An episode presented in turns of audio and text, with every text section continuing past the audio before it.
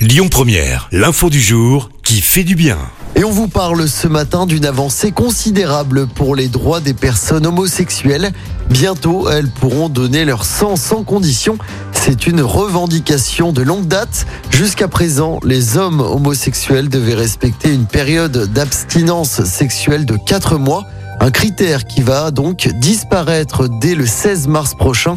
Il s'agit de mettre fin à une discrimination a annoncé mardi le ministère de la Santé.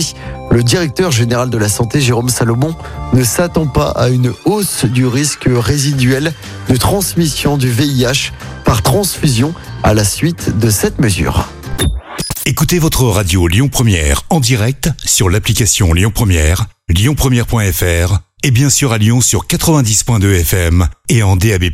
Lyon Première